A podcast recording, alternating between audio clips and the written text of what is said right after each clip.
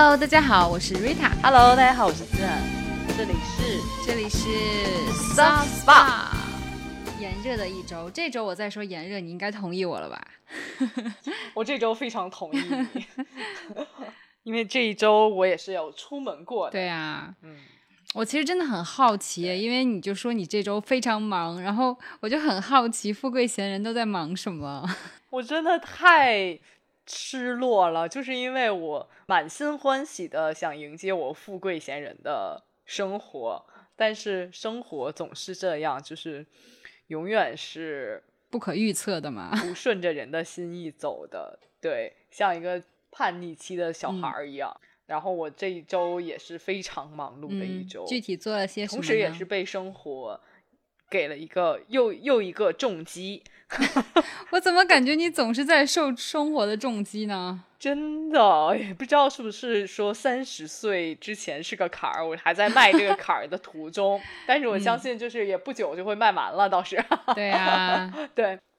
本周呢，我做了一个壮举，就是我一下拔了两颗智齿。拔智齿是会上瘾的吗？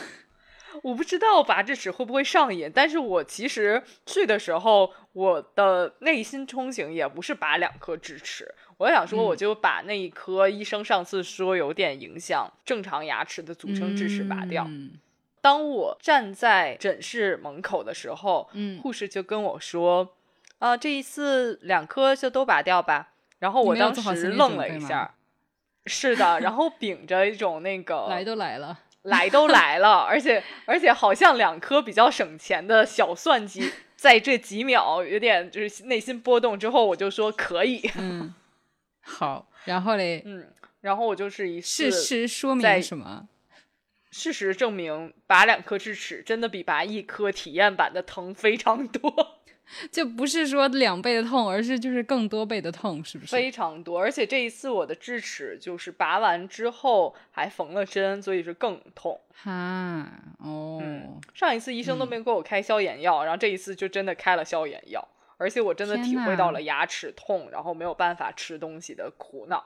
哎呀，那这个是你恢复了几天呢？可能现在不知道听到这期的朋友会不会觉得我说话的口音可能会有点发腻，因为我的嘴还不能。大张大合，没有哎，哦，那我听着还挺正常的。然后呢，我觉得我还通过拔智齿了解到我本身身为人的一个缺陷，嗯、天哪，就上升到这个层次了吗？顿悟了吗？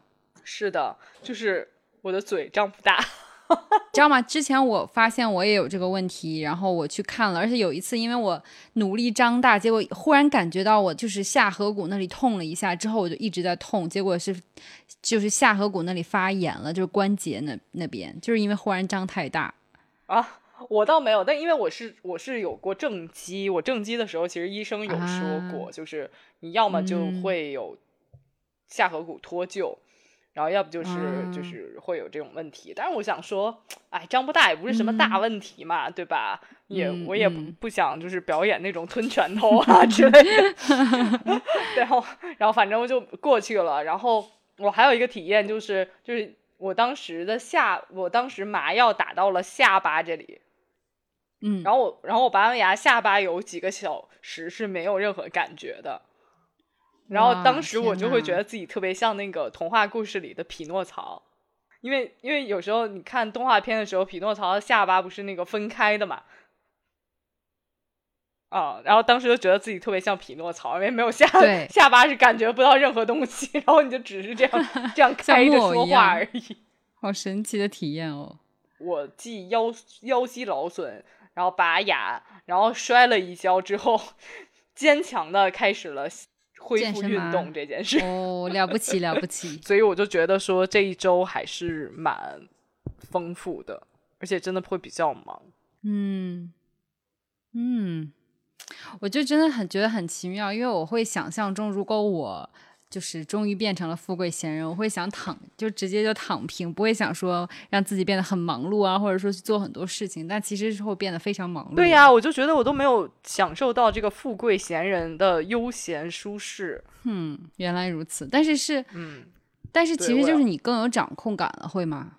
我觉得会有一点，就是你可以想好明天你干什么，而且你可以真正的去为这个想法做执行，因为没有什么东西可以就是突发奇来的打扰到你。我觉得这样好好。你知道这周我发生了什么事情吗？嗯，就是我周中就是工作嘛，没有什么意思可以跟大家分享。但是就周末我安排的非常的充实，以至于说我很开心。然后到周日下午，我在那里骑着车往家走，路上想说，哎，好开心啊！明天干点什么呢？然后忽然反应过来，不对，明天我要上班。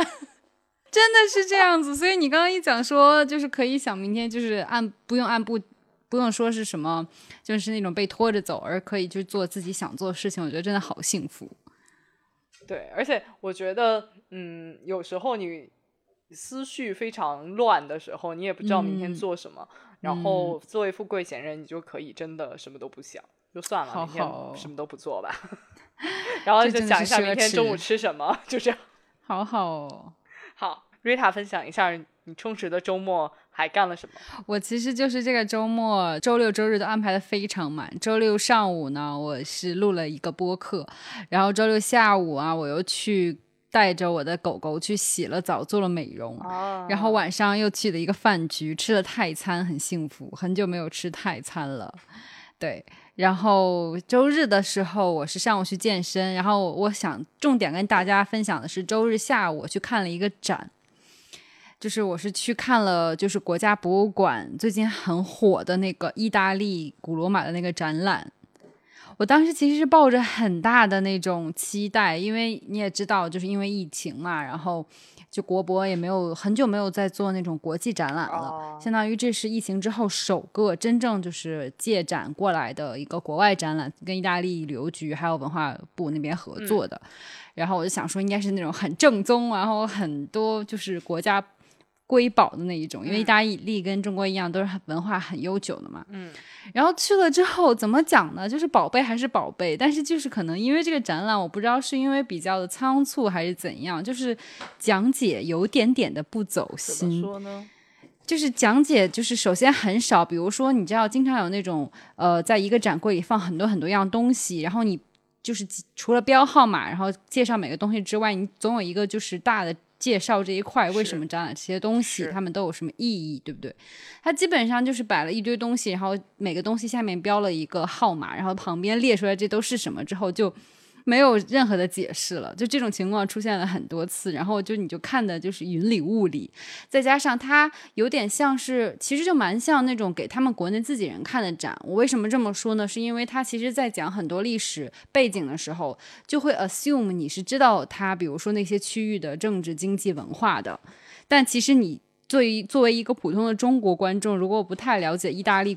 或者说那地中海那边的历史的话，你是会看的不太明白，因为它会出现很多就是这个地区的人啊，那个人种啊，但是又不是说像现在现在我们了解的那种，比如说可以清楚的说这是法国，这是意大利，这是德国，因为那个时候他其实说的是公元前嘛。所以其实很多国家还没有形成，然后它都是以就是古古代的地名命名的，但是咱们其实并没有太大的概念，对不对？所以其实他就说什么呃一些很陌生的名字，然后我现在连记都记不住的那一种，然后你就会看的也不太明白，然后就觉得我好像这是中文字我念懂了，但是我并没有理解他在说什么，所以就会有点给你的体验感打折。虽然东西摆在那里是很棒的东西，比如说有很多。雕像，而且是是真品，而不是复制品，其实就是还蛮珍惜的，因为大部分时间很多国外的会是复制品嘛。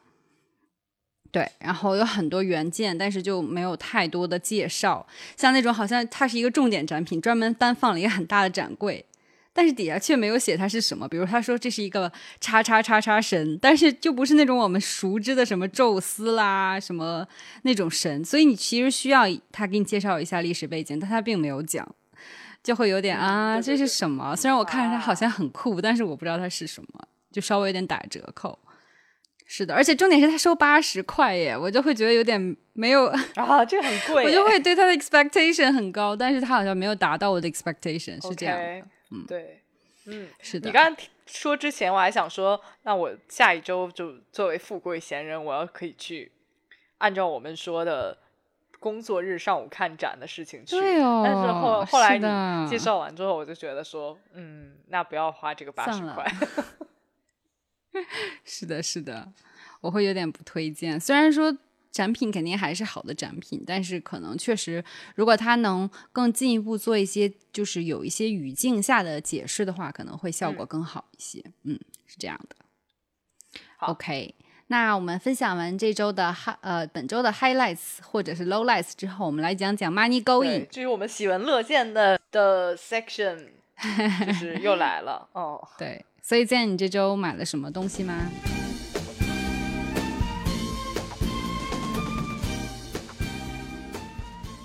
就是时隔两周后的 money going，我有一些打脸。嗯，为什么？有一些作为人的出尔反尔，因为我我之前在理性消费那一期有说过，说我有就忍住冲动，然后没有买山姆的会员。对，结果结果我还是买了。是什么促使你买了呢？因为我觉得第一是因为我有很多的时间可以去做购物了，所以我就觉得说这个东西我不会浪费，因为我会去很多次在这一年里。然后第二就是我真的有发现很多东西是我可以在山姆买到的，而且很便宜。就是我觉得我可以把这个会员卡都利用起来，利用了它的价值。嗯。比如什么呢？因为其实我相信听众朋友，还有包括其实我也是对山姆会员，其实一直我也有长草，但是我第一没时间，第二我也不知道说具体我应该去拔什么草，去薅什么羊毛，所以我还蛮想知道，就是你比如说你当时买这个会员最想买的东西是什么，以及你觉得有什么可以推荐给大家，如果加入山姆会员之后去买的东西。我觉得是这样，就是要看你是一个什么样的购买群体。就我我觉得咱们这里，我只说我这样的购买群体，就是一个人住的购买群体。但我其实并不会太买这种，比如说很大包的什么湿纸巾，就我们之前吐槽的那种包啊，三十几包啊，就是我真的用不完的那种。嗯，我也会告诉自己不要买那些，就是比如说非常多人买的那种烧鸡，或者说。对一大或者说一大盒的那种蛋糕，对这种就不太好吃完，对不太好吃完的。然后我只我只在山姆买的东西是，嗯，第一就是我的呃挚爱，我买了一堆酒，所以山姆的酒类选品很多。我觉得它的选品就是，嗯，相比一般超市是多的。而且我觉得好就好在，它有时候会有一些就是和酒庄签约的那种特约的啊产品，嗯，而且它有酒庄也不是特别不好的酒庄，就是品质还是有保障的。哎，对，就像我平常非常，我这回去了大概两次吧，我两三次的都会买到酒。然后呢，而且我个人是非常喜欢新世界的酒啊，就是什么澳大利亚呀、智利呀这种的。对，澳大利亚、智利，然后美国，然后新西兰，新世这些新世界的酒。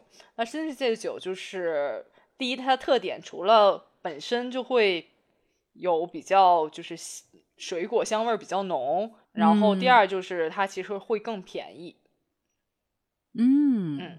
明白。然后我最近买的非常推荐大家的酒，因为我个人不是特别喝红酒很多，我可能更更多的是喝白葡萄酒多一点。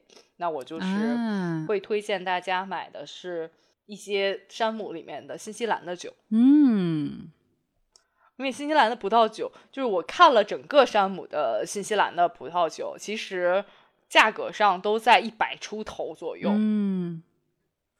对，而且它通常都是新西兰有一个酒酒产酒的地区叫马尔堡，是很有名的，他们当地的非常有名。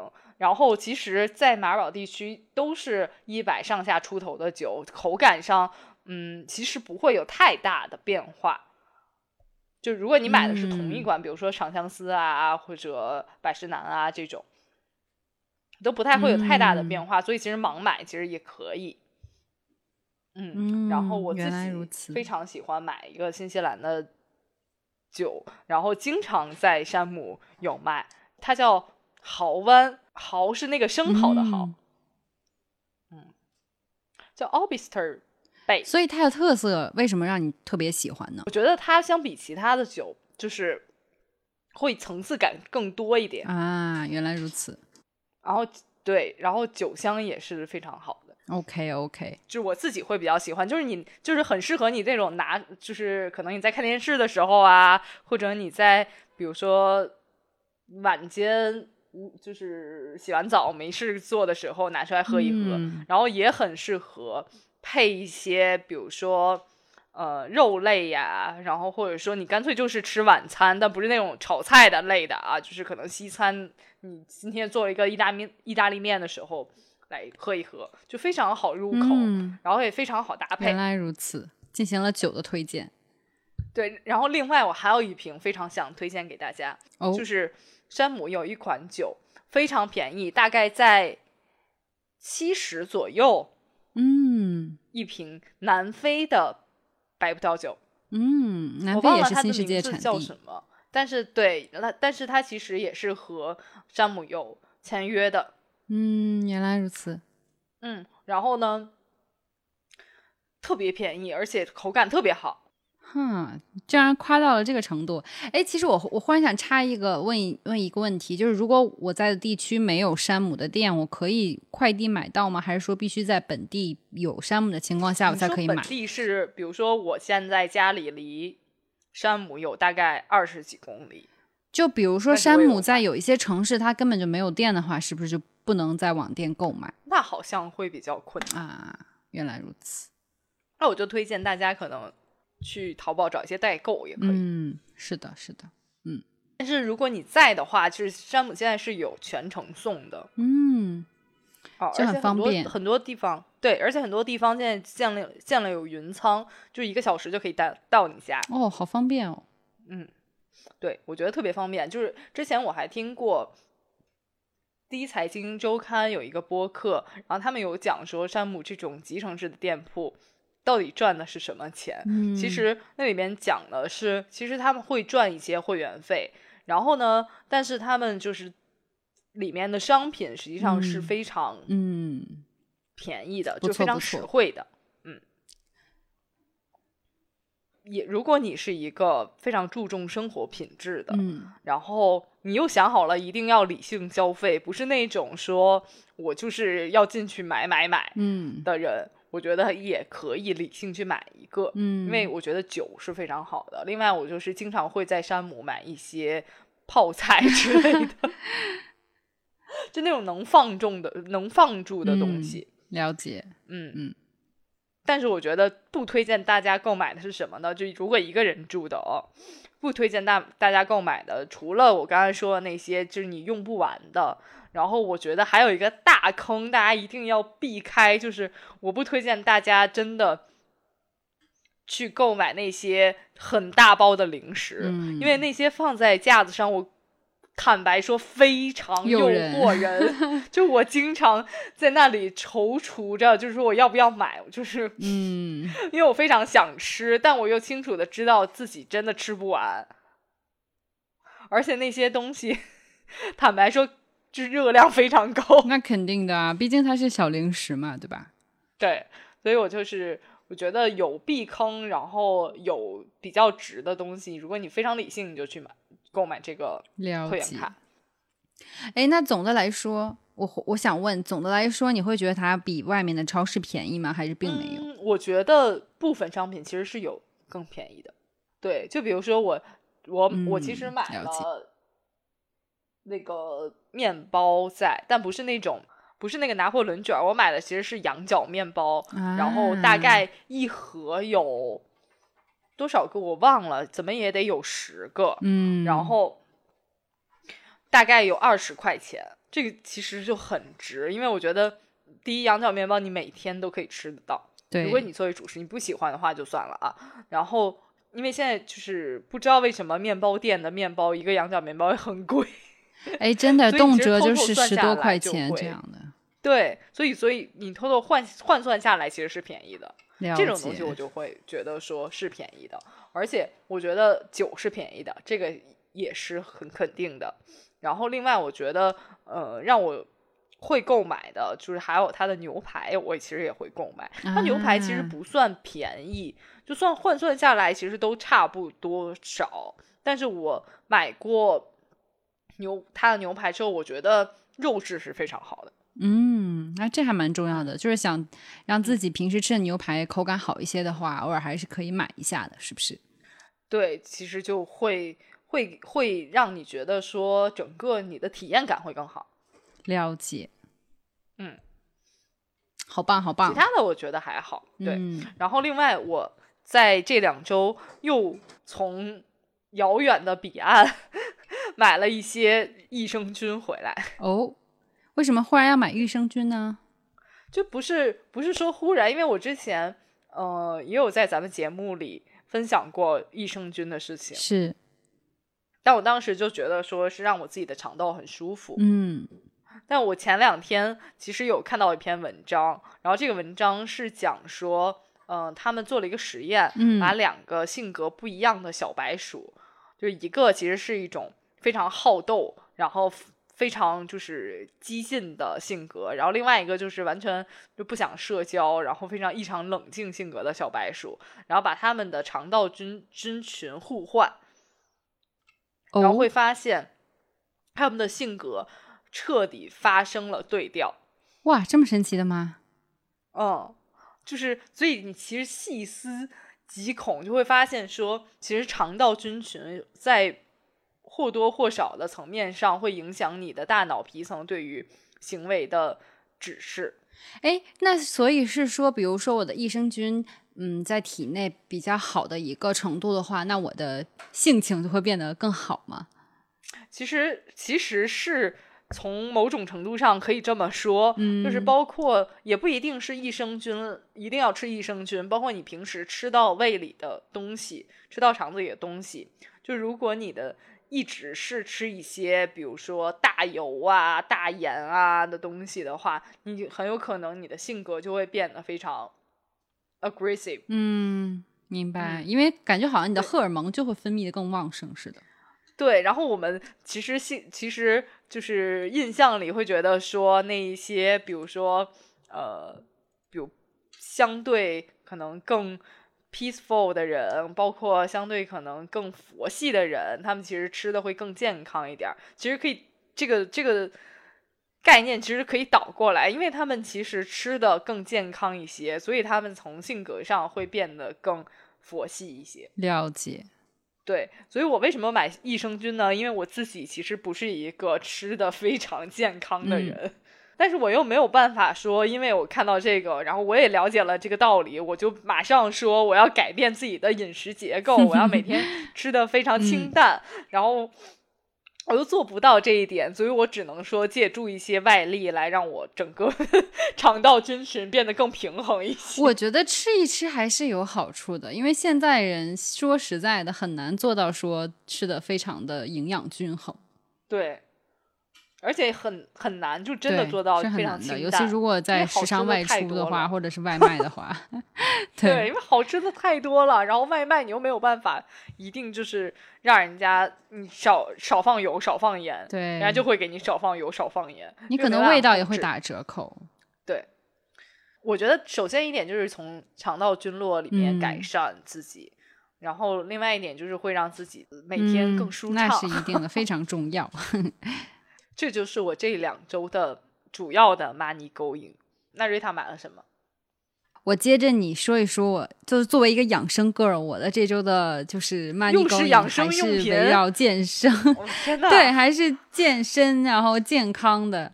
然后就之前，因为是之前我跟大家分享过 tip，就是讲就是富贵包啊，然后颈前倾啊，还有就是会有时候办公室久坐会腰痛嘛。对。然后我是之前刚好在我的健身工作室，我的教练那边，然后尝试使用了他的那个脊柱的矫正器，其实就是普拉提的矫正器。然后呢，普拉提它的样子。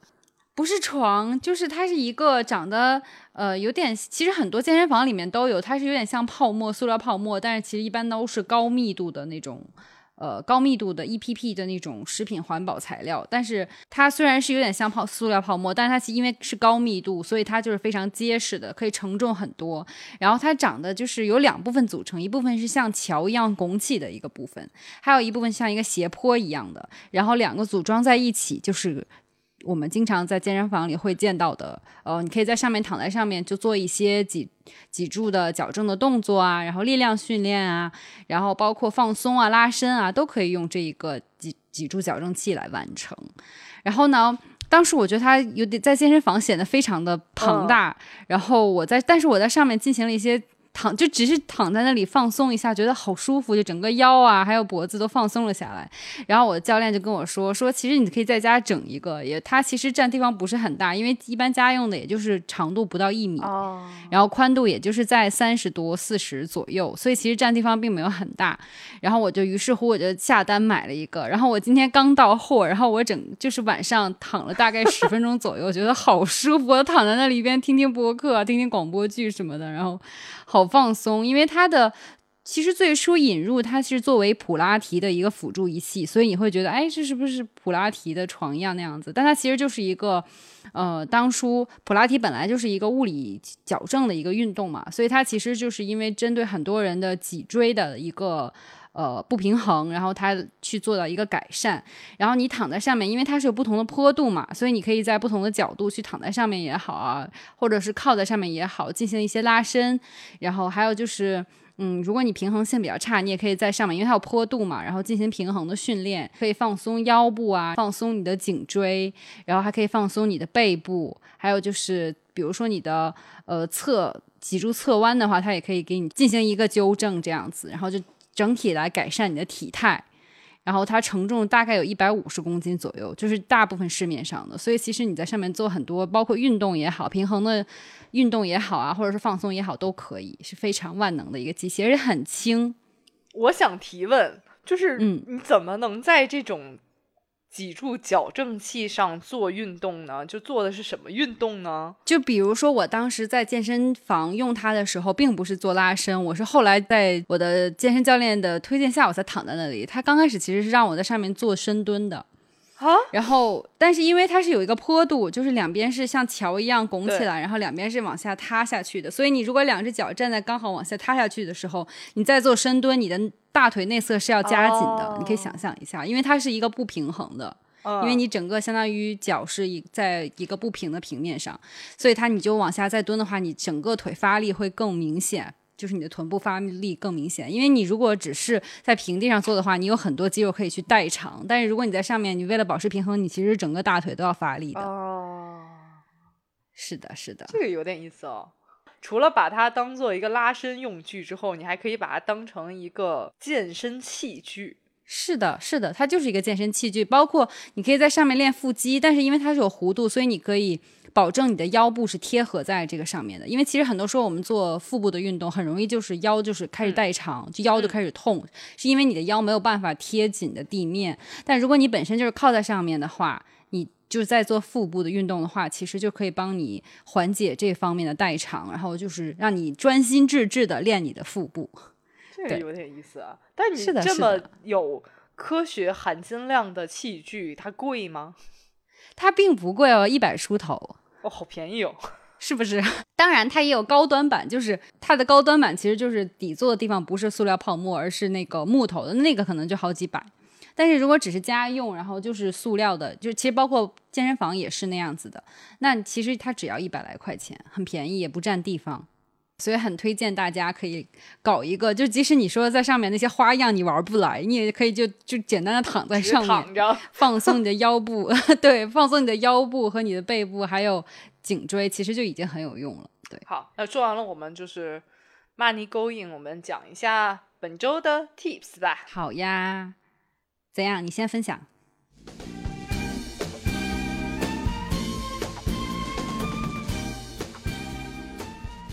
我先分享吗？我本周的 tips 实际上是我就非常火大的一件事情，给你带来的一些反思。我的本周 tip 是可以说我车技差，但你不能叫我女司机。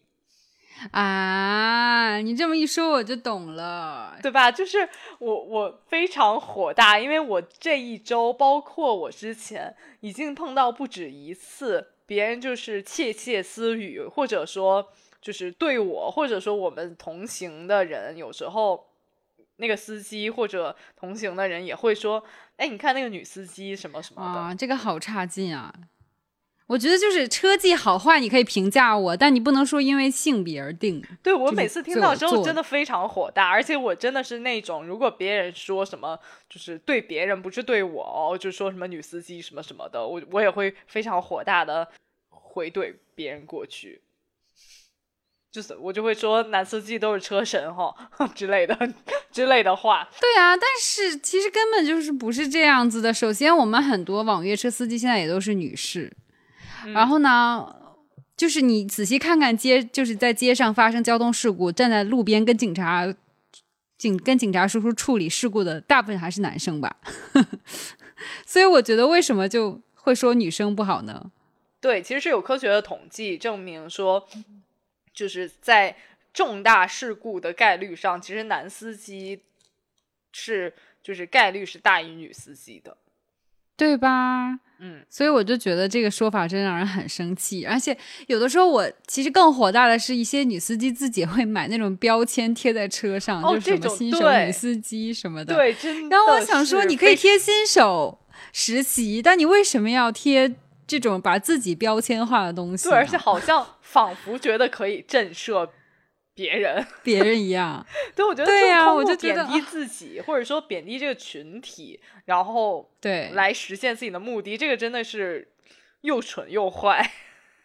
对，而且而且我我我可以理解，比如说，因为女生不容易出事，可能还有一一点就是女生确实比较细心、细致和小心，我觉得这个是没有错的。但是呢。我不代表我们就是不会开车，或者说车技不好，很可能就是只是因为，比如说我们就是刚上路，就跟所有新手一样，然后再加上我们比较谨慎。而我还有一点很讨厌，就是有的地方会专门设置女士车位。第一，很多男士还是停在里面；第二，就是好像我们就是车停不进去。我觉得车位大小是跟车大小有关，而不是跟性别有关的，好不好？对。给我印象很深的两件事情，就第一件事情就是我在上一周，因为我上上一周就是停在去朋友家玩，然后我就停在他们家前面一个小广场，然后那个小广场到晚上我走的时候会有很多呃叔叔阿姨在那里跳广场舞。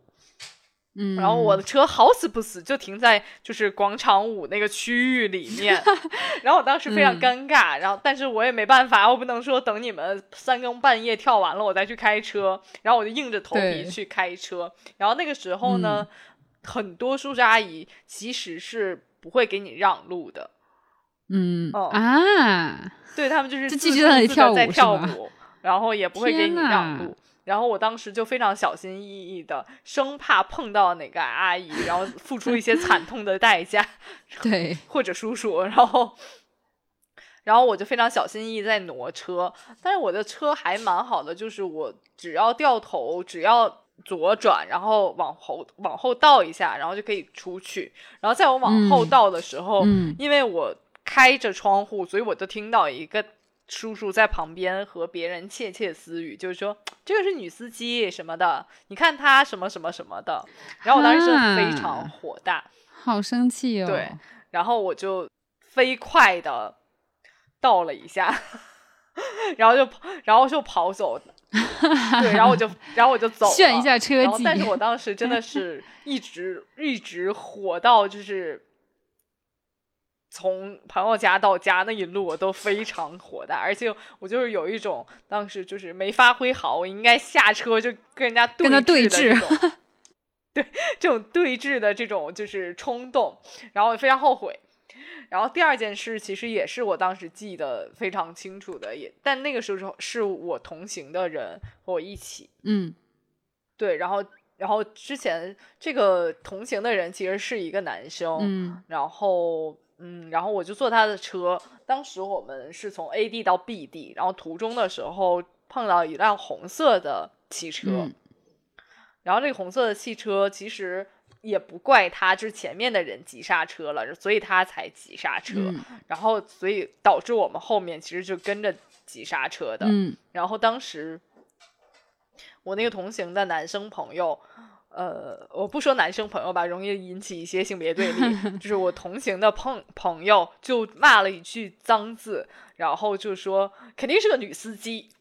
天哪，我就是女司机啊，怎么这么说话？然后我当时也是非常火大，但是就由于也不是那种不认识的大爷，然后 还有旁边还有一堆他的同伙，我当时就就是没有那种寡不敌众的心理，我当时就说就是怎么样，女司机就就是急刹，你没看到前面有其他车，然后好死不死我们绕过去会发现那辆红车实际上是一个男司机在开。报复，报复到了。这次有没有有没有就是扳回一局的感觉？我就是当时后续想一想，我就觉得说女司机的这个标签特别的侮辱侮辱女性。是的，我觉得是这样的。嗯，我可以接受，就是比如说有宠物在车里的标签，以及比如说 baby in the car，就是有孕妇什么的，这种我可以接受。这种你可以接受吗？这种我都可以接受，因为我觉得这没什么，对吧？对吧？人家只是想说，我就是开的平缓一点而已。嗯，而且我觉得很多男士、男不很多朋友对女司机的误解，就是那些路上开车很慢的，包括有时候刹车比较急的，嗯，这些人都都会把他们统归类女司机，不管他们是男的女的。嗯，但其实这件事儿也不是一个特别。不对的事情，对你这样想想，对吧？就是开车慢有什么问题吗？对，其实是这样的，开车慢一点，稳在高速公路上的话，对对对对对吧？就是包括前面有一些情况，你急刹了会有什么问题吗？可能排着队的时候，就是他会有一些起步慢的状况。其实我觉得这些都是出于开车安全考虑的。对。没有什么问题，相反说很危险的问题都是车速过高。对，往往都是那一些完全我们觉得说车技好才会这么做的人，嗯的的行为。就比如说我就是乱乱插队，对，乱变道，然后车速过快，是，或者说起步超快，唰就冲出去了，就这种。对，我觉得这种这种问题才是一个危险，威胁到。道路安全的问题，就是应该，我们应该是去关注行为本身，而不是说很很武断的，就是说这是女司机。我觉得这个这个真的是完全没有必要的，我们也不不必要把说女司机这件事情一定要提出来。嗯，我希嗯希望大家都可以弱化到这种标签，没错，没有什么值得分到男女的事情，除了厕所。现在甚至连厕所都有那种 unisex 的，对不对？对，所以我就希望大家遇到这种情况，当然不希望大家寡不敌众，就是硬上去辩论啊。但是就是遇到这种情况，你身边的人会有这种想法的时候呢，及时纠正别人的想法，对，哦，把正确的想法能够传播出去。这样，我觉得这是一个很棒的 tip，显得让我的之后分享的 tip 显得很逊色。嗯，不需要比较。好，那我就来讲讲我的 tip。其实我这 tip 就是。还蛮符合现在的这个季节的。其实我就想跟大家分享一下防暑和避暑的 tip，就是因为，就不仅是国内，包括南方，然后其实很多其他国家现在都是在经历热浪来袭的。就是全球今年的气候真的还是一直就变得很奇怪嘛，然后就很多地方都有高温，就是很夸张的高温的。再加上我们在城市里面，那城市里面很多就是光反射、光污染会造成你体感的温度，实际上已经比它会比较对更就更高了，超过四十度这样子，其实很容易就会中暑。而且还会严重的话就有热射病，我相信大家有的人会看到新闻上说我们的大白有的人就是因为穿太厚嘛，就热射病。首先我来得给你个小 quiz，就是热射病跟中暑是一回事吗？嗯，不是吗？就是嗯，其实这么讲，就是热射病跟中暑的区别是，其实中暑是包括热射病，而热射病其实就是中暑的严重当中暑过于严重的时候，你就会热射病。那中暑我们平时比较常见嘛，就是比如说那小朋友、老人很容易就是因为温度的变化而中暑。还有就是我们比如说呃有一些在外面工作的人，他要长期要暴露在大太阳下面，那他就会中暑。那高温下持持续一段时间，你就会有头晕啊、头痛啊、口渴啊、出汗，对不对？就是我们都会中暑嘛。但是当你的中暑症状持续一段时间的时候，你就会发生热射病，就是你刚开始中暑的时候还会出汗，对不对？但是如果你一旦开始到了热射病这个阶段，你连汗都不会出了，但是你的体温会非常非常高，就是三十八度五以上那种大高温。不会出汗。对，然后你就会开始失去意识，对，因为你这时候你的身体机能已经受到损伤，你这时候都没有办法出汗了，你就相当于你的那些热都没有办法散发出去了，就非常危险，就可能会休克、心衰，然后什么肺水肿、脑水肿，就甚至会死亡，所以其实是非常可怕的一件事情，而且就可能当你从中暑过渡到热射病之后，很快就会发生，所以就是非常危险的。而且我听说，好像中暑还是热射病是一个不可逆的行为，就是它还是会对身体造成无法治愈的这种损伤的。嗯，对，所以就是我们今天就要聊一聊避暑的小 tips，因为这个夏天真的是非常非常炎热，北方这边都已经这样了，南方就更严重了。那首先，其实可能会分享一些。Tips，你会觉得哎，这大家都是常识，但是经常会被遗忘。首先就是饮水这件事情，就我们都说夏天肯定要多喝水，对不对？啊，那我就买了一堆饮料啊，甚至啊，我冰啤酒来一罐啊，这些东西就是根本就没有办法，不可以哦，是不是？你看，因为酒精它其实对你的肠胃其实非常不好，尤其是有一些饮料里面含很多糖啊什么的，就是反而会不利于你排汗。